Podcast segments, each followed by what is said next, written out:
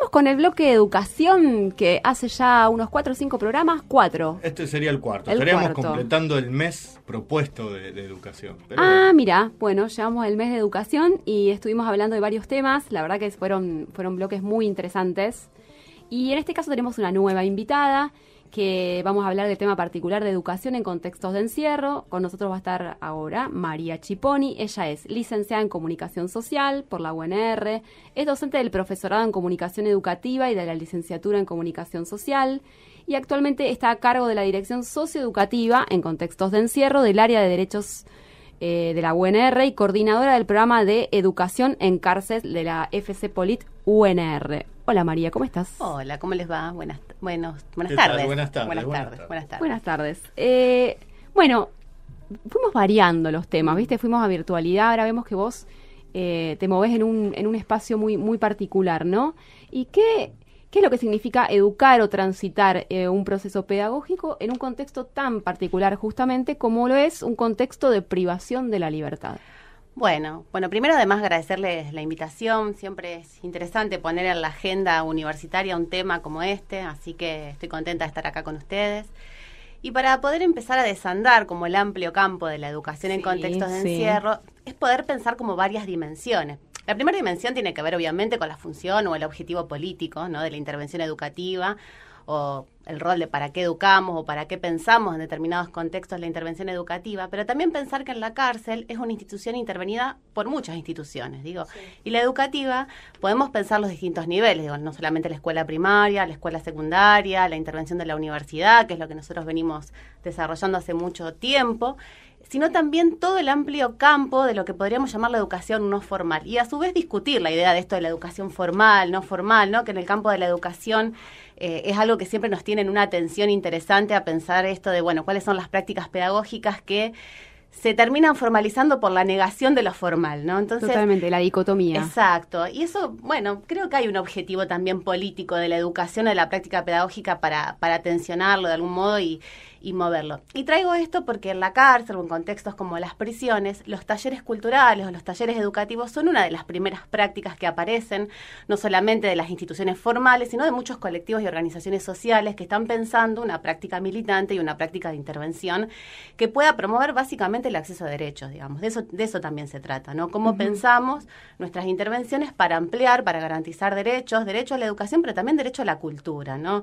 ¿Qué cultura, este, qué bienes culturales circulan por estos contextos, qué acceso a, la cultura en términos de pensar la ampliación simbólica, la ampliación de herramientas que permitan, por un lado, no solo pensar cómo se reduce el daño que produce el encierro, ¿no? Así es. Este, pensar en instituciones absolutamente degradantes respecto este, a la subjetividad de las personas que la transitan, instituciones que además han quedado siempre obsoletas en el, su objetivo de la reintegración social, pero también qué herramientas y qué condiciones de posibilidad podemos pensar a partir de los proyectos de intervención para el post-encierro, que es un escenario de bastante desolación, ¿no? ¿Qué pasa después de la cárcel? Claro, ese, ese vacío que se genera, digamos, cómo, cómo conectar.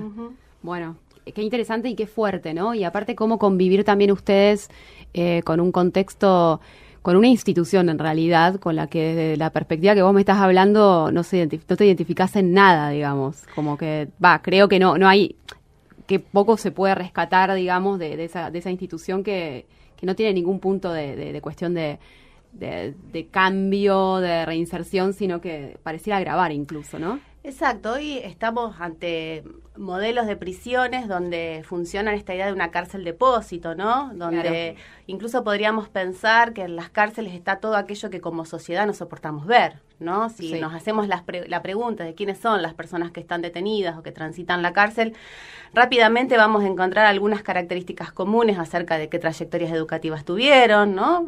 Gran porcentaje de la población detenida no han terminado la secundaria o apenas han finalizado la primaria, o incluso nos, nos encontramos con personas que no han tenido su documento nacional de identidad, ¿no? Algo tan este, simple que pareciera tener este, el documento, no solamente para lo que implica transitar una vida dentro de las instituciones del Estado, sino el derecho a la identidad. Sí, me estaba pensando mientras hablabas, porque hablabas ¿no? de este modelo como de cárcel depósito, ¿no? en contraposición a, qué sé yo, ¿no? Que se habla para rehabilitación de los reos, que ya igual es una cosa absurda, ¿no? Es, como si fuera una enfermedad que tiene alguien y necesita ser rehabilitado. Ellos y no nosotros. Claro, claro. O sea, eh, no, no tiene, la sociedad, el producto social no tiene nada que ver, no entra acá. Pero digo, ni siquiera, hasta eso, hasta eso, que, que, que es espantoso, digamos, estaba mejor que el depósito, ¿no? Y digo acá cómo entran todas las, las, las, todas las instituciones que cruzan, que mencionaba, desde las formales, que hay un montón, ¿no? también instituciones hasta religiosas y todo esto, y cómo se presentan, digamos, las instituciones educativas, todo lo que hablaba de la cultura, de los talleres, digo, como una salida, como un, escape, no solo mientras estás adentro, imagino, sino lo que decías hacia afuera, digo, ¿no? Qué, qué, qué importante que es todo esto. Sí, y bueno, eh, muy interesante, pero el, el, para qué, digamos, el por qué educar en un, en un penal, digamos, cuáles son los debates que surgen en torno a esto cuando, cuando se piensa en el para qué. Bueno, mucho tiene que ver con esto que, que, también yo mencionaba de cómo pensar esta reducción del daño, ¿no? Cómo, cómo generar instancias que irrumpan en la cotidianidad de la cárcel, ¿no? Una institución total, una institución que a su vez está permeada todo el tiempo, ¿no? Esta idea de que la cárcel está por fuera de lo social, ¿no? Esto hay que también tensionarla, porque en realidad no está nada fuera de la trama social, como esta idea de la rehabilitación o la reintegración, ¿no? Como si volvieran a algo, si nunca estuvieran por fuera de, ¿no? Eso también es interesante, porque como vos bien decías, ¿no? Esta idea de pensar el contexto de la cárcel es porque la intervención son de las instituciones educativas, pero están los distintos movimientos religiosos, ni hablar el evangelismo, ¿no? Que ha tenido un gran avance en estas instituciones, pero la institución salud, este, bueno, todas las instituciones. Judicial. Exacto. Exacto. Entonces, el para qué opera, por un lado, para ver cómo de algún modo se disputan los sentidos ¿no? del encierro, la gestión del encierro. Hay que recordar que nosotros tenemos en la provincia de Santa Fe un servicio penitenciario que se sigue rigiendo por una ley orgánica de la época de la dictadura. Digo, entonces hay algo que opera en esa estructura de funcionamiento que acarrea modalidades que en una época democrática, ¿no? Deberíamos preguntarnos este, por qué, este, o, o, qué debemos hacer para que eso empiece a modificarse, porque también habla de las condiciones de los propios trabajadores del servicio penitenciario, ¿no? Una, una gran tensión también esta idea, ¿no? De hacer estallar, este, digamos, quiénes son las personas que trabajan también dentro del servicio penitenciario, que muchas veces provienen de los mismos sectores este, que las personas detenidas, ¿no? Entonces ahí empiezan como eh, a ponerse en tensión y implosionar muchas de esas ideas binarias, como vos decías, ¿no? Y esa idea también este, en torno al enemigo, donde se construye otra cotidianidad donde pasan otras cosas. Mm, qué interesante, digamos, eh, esto, o sea, vos decís que como está organizado viene planteado de la época, digamos, lo que lo que lo rige es de la época de la dictadura, o sea que siempre parece, cuando uno podía pensar que es casi clave repensar el sistema penal, eh, parece que es un tema que está continuamente postergado de alguna manera. Sí, y que es difícil ponerlo en agenda también en términos de pensar eh, no solamente lo que se denomina, y esto entre muchas comillas, el tratamiento penitenciario, que es lo que debe hacer la gestión ¿no? de, quien lleva adelante políticas penitenciarias para quienes transitan este, en condición de condenado, de cumplimiento de una condena, este, la cárcel, eh, sino ahí pensar este, que, en, digamos, en estos contextos democráticos, qué instituciones también este, necesitamos y cómo ponemos a dialogar educación y cultura con seguridad, digamos, ¿no? Y dónde están las inversiones en relación a, estas cuestiones. Digo, se habla, eh, uno de los grandes temas de agenda de los últimos días tuvo, tiene que ver con la superpoblación, ¿no? Fue, agenda, eh, fue tema de medios hace unos días atrás. Hoy la provincia de Santa Fe tiene aproximadamente más de 7.500 personas detenidas donde la plaza actual disponible este, no llega a 6.000. O sea, estamos hablando de una sobrepoblación entre 2.500 y 3.000 este, personas. Esto lo decía la defensora provincial hace unos días. Pero eh, aún así, si se amplían, digamos, hay complejos penitenciarios, allá en 27 de febrero al fondo, que es el nuevo complejo penitenciario y una nueva unidad penitenciaria, lo que no se amplía es la posibilidad de acceso a espacios educativos o a espacios donde esa persona que transita la cárcel pueda proyectar su futuro después del encierro, ¿no? Porque de eso se trata, ¿no? Construir más cárcel no es solamente construir una mirada de la institución que siga alojando a las personas, ¿no? Este, que cometen un Sí, sí, delito. no, no es algo físico, digamos, no es un espacio Claro, físico exacto. solamente, Exacto. solamente, sino Porque que ahí la pregunta también va para la institución educativa. Bueno, ¿qué cuerpo docente tiene la institución educativa? ¿Qué políticas culturales Bueno, estamos hay un pensando? poco otra pregunta que queríamos hacerte es cómo se definen lo- los objetivos, los contenidos, hay una lógica curricular, ¿cómo, cómo es eso? Bueno, hay una modalidad que es una modalidad a nivel nacional, que es la de educación en contexto de encierro, que compete este, a lo que es primaria y secundaria y que tiene que ver con, con ciertas modificaciones de la ley de, eh, de educación, pero también de la ley de ejecución penal, que es la ley que regula este, la vida de las personas detenidas. Y en términos de universidad, que es lo que nosotros, digamos, trabajamos, tiene como un doble objetivo este, pensar lo que hacemos en estos contextos. Por un lado, hacernos la pregunta, bueno, ¿qué está haciendo la universidad respecto? ¿no? Para mí siempre fue cuando nosotros nos encontramos con muchos compañeros, yo vengo, mi procedencia inicial para el trabajo en cárceles tuvo que ver, por un lado, con una organización militante, de compañeros que nos empezamos a encontrar en cárceles, y por otro lado, con una implementación de una política nacional, que fue el programa Jóvenes con Más y Mejor Trabajo, hace muchos años, allá por el 2009 eh, donde nos empezamos a encontrar con un montón de actores externos, que es como nos denomina el servicio penitenciario, y a pensar nuestro tránsito de, de manera este, colectiva este, por las cárceles. Pero también a identificar que éramos todos este, pertenecientes a la universidad pública. Éramos docentes, estudiantes, graduados, investigadores. Entonces la gran pregunta, bueno, ¿qué está haciendo la universidad acá? Entonces, uno de los objetivos, porque muchas veces pensamos eh, los objetivos que está bien, digamos, hacia estas instituciones, pero hacia las nuestras instituciones de pertenencia también las tenemos que interrogar.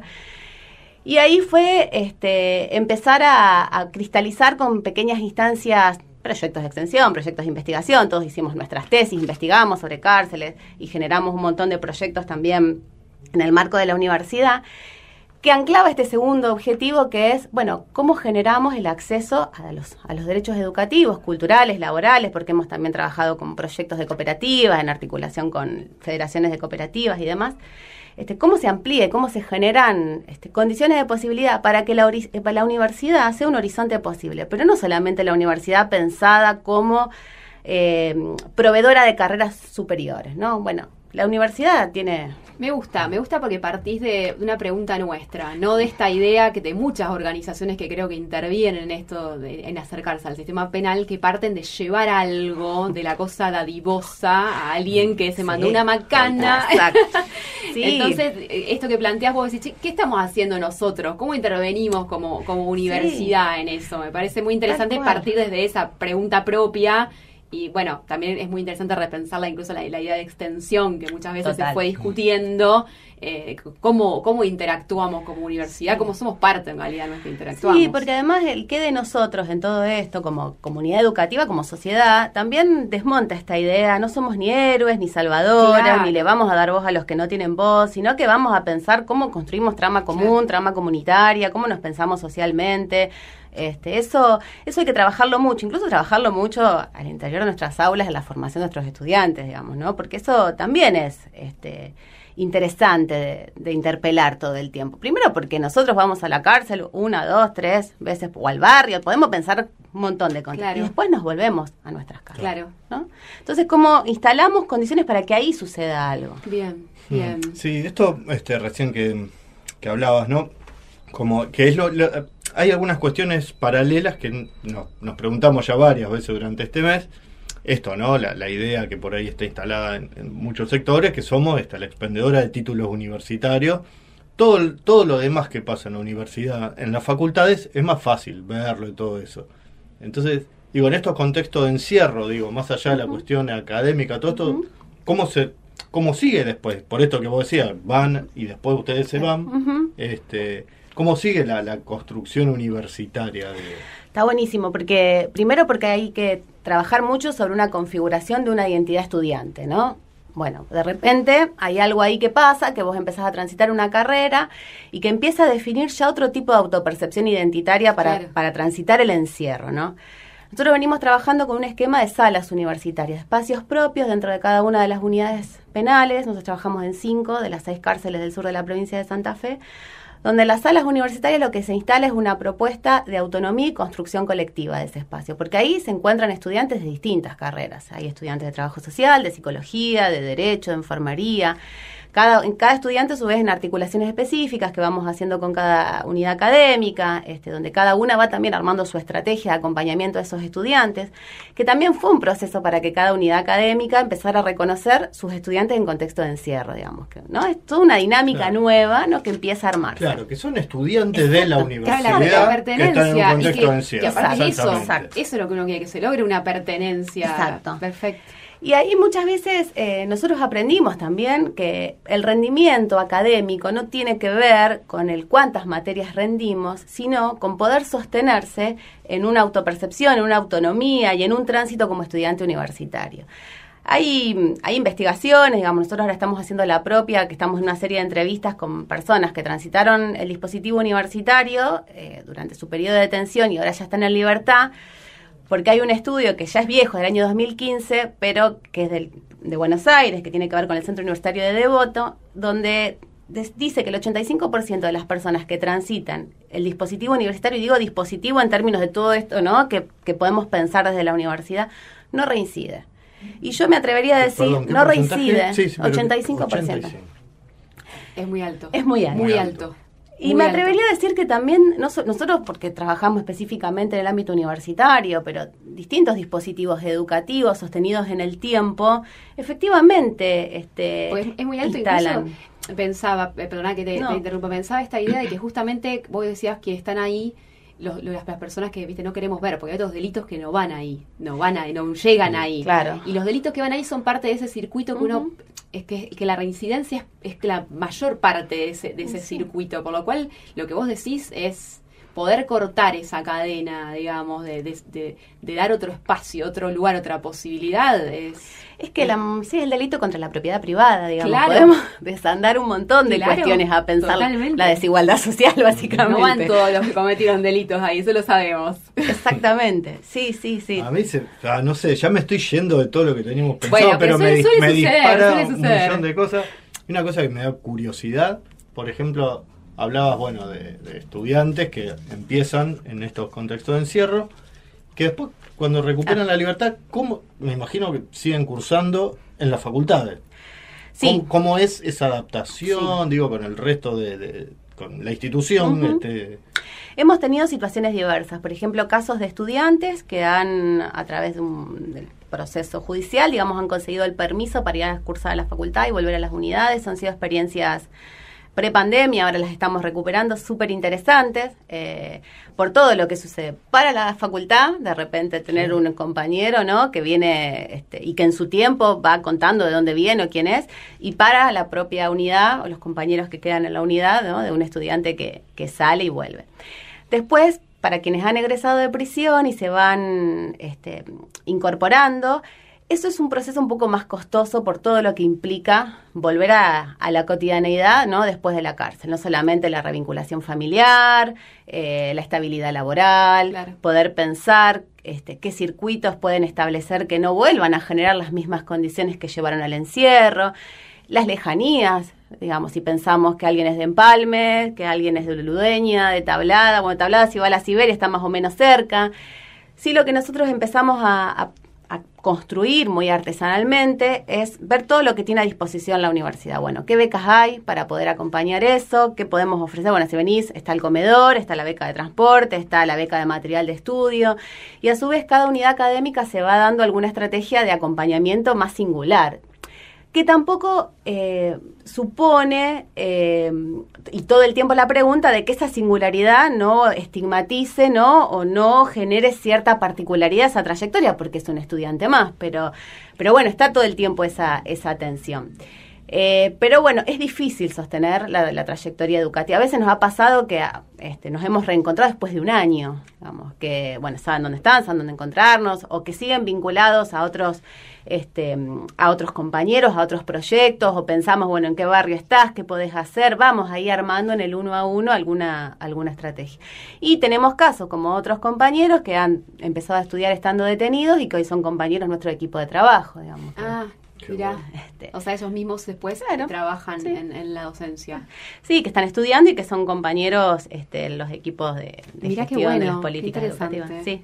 Bueno, bueno, María, la verdad que nos parece fantástico lo que nos contás, nos parece súper interesante, nos gusta tenerte acá, que el, que, el, que el ciclo vaya tocando todos los, los temas. No sé, me gustaría escucharte por ahí eh, una última reflexión de qué de tu paso, de lo personal, de qué sentís vos en ese trayecto, en la, la idea que uno también a veces se puede hacer de, de, de, cómo ir, de siendo mujer, bueno, no sé, eso, como tu conclusión de ese paso más personal, porque nos contaste mucho de, de, lo académico de alguna manera, de lo pedagógico, pero bueno, vos y tu experiencia con esta, con esta tarea.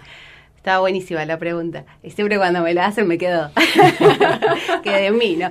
Eh, no, primero hay algo rápidamente que me pasa a mí, que nos ha pasado a todos, que es esa eso es primera cuestión de de cómo nuestros imaginarios chocan en relación a lo que te encontrás con un contexto que lo tenemos este, representado siempre por una ficción, digamos, por que no es, digamos, pensemos en el marginal rápidamente como lo que más conocemos, digamos, a mí me pasó en el 2010 incluso de tener en mi imaginario la representación de la película estadounidense y que me iba a encontrar este, entonces, lo primero que ocurre a nivel este, personal es como cómo se ponen en tensión esos, esos imaginarios, esas representaciones que en lo cotidiano, qué sé yo, vos no ves a, este, a una persona detenida ni a la cárcel. Entonces, y eso te conmociona, digamos. A mí hay algo que me pasa con, con la cárcel, eh, que es no, no perder nunca la capacidad de conmocionarme para no naturalizar la crueldad de esta institución, ¿no?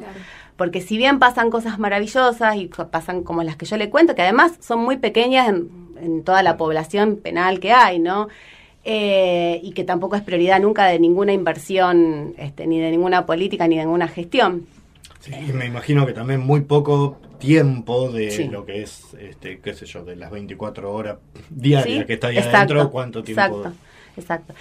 Eh, así que yo trato de hacer ese ejercicio de no naturalizar, de conmoverme siempre por, por estas cuestiones.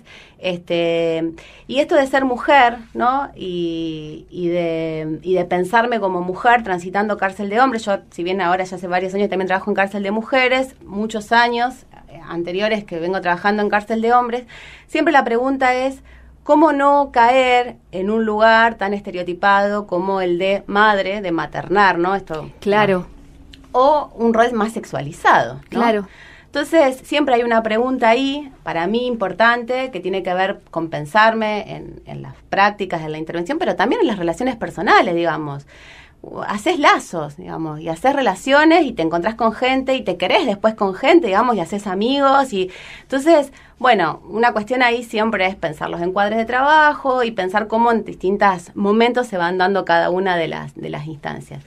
Sí, la cárcel es una institución que a, que a mí es un buen cristal para leer lo social. Digamos. Claro. Es muy buen cristal para leer lo social y siempre me, me, resulta que es un escenario de mucha potencia y de mucha posibilidad para hacer, digamos, y para crear. Y eso es algo que a mí me, me sigue. Este, esta mañana y les cuento esto y si quieren ya. Trabajé en la cárcel de Piñero, fuimos con el equipo que trabaja allá en la cárcel de Piñero y llegamos a la sala universitaria y la mesa, que era mates y bizcocho y pan de chicharrón que habían traído el pabellón y el fuelle y todos los elementos propios y eran estudiantes universitarios. Entonces yo saqué, una foto y digo, y esta es el aula universitaria. Y esa foto y entrar ahí, ya está, digamos, tiene sentido que sigamos haciendo lo que hacemos, digamos. Entonces, eso es lo que, lo que me conmueve, lo que me, me, me ayuda a no naturalizar y que me esperanza entre también comillas, esta idea tan bien romántica de la, de la educación. la educación transformadora no sucede per se, digamos, hay que dotarla de contenido, de sentido, de estrategia y en vuelta. Exacto. Y en una articulación también, siempre. Es, así que y, de los, y de los alumnos y alumnas que, que no están ahí también, claro repensarlos. Bueno, estuvimos con María Chiponi, te agradecemos mucho, la verdad que muy interesante, muy interesante. Me quedé, la verdad, pensando un millón de cosas, pero bueno, van a quedar para... Para, otra vez. Vuelvo, vuelvo. Para otra vez. Gracias a ustedes.